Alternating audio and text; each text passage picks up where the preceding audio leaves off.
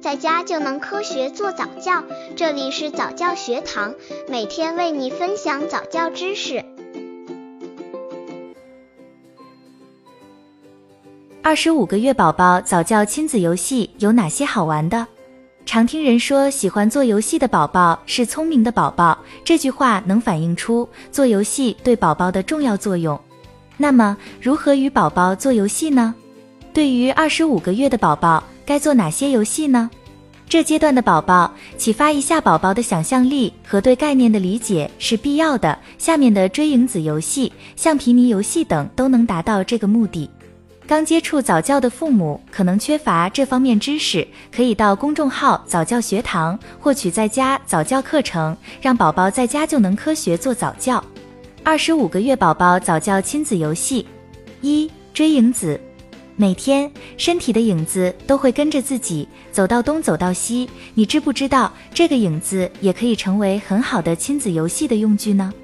让宝宝了解影子的特点，自己走影子也跟着走，让宝宝玩追影子的游戏，这有利于宝宝了解世界，也可以在玩的时候来控制游戏的强度，培养技能跑、跳、空间感，了解大自然。需要准备阳光灿烂的日子、户外、庭院、儿童乐园或公园。具体方法，游戏的关键是通过踩别人的影子去努力抓住他们。首先，帮助宝宝找到他的影子，让他换个方向来回走走，好让宝宝能看到自己对影子变化的作用。然后试着追宝宝的影子，或假装影子在追赶你。如果告诉你的影子不要再追你了，等他还继续追你时，就装出生气的样子，宝宝多半会觉得这非常好玩。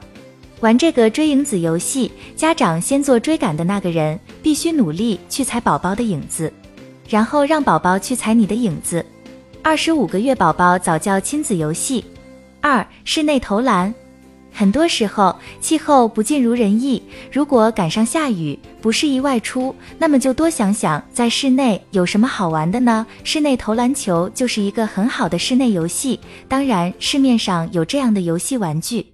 用家常的物品就可以达到这个目的哦。室内投篮的游戏不仅简单有趣，而且还锻炼他的手眼协调能力，培养技能手眼协调能力。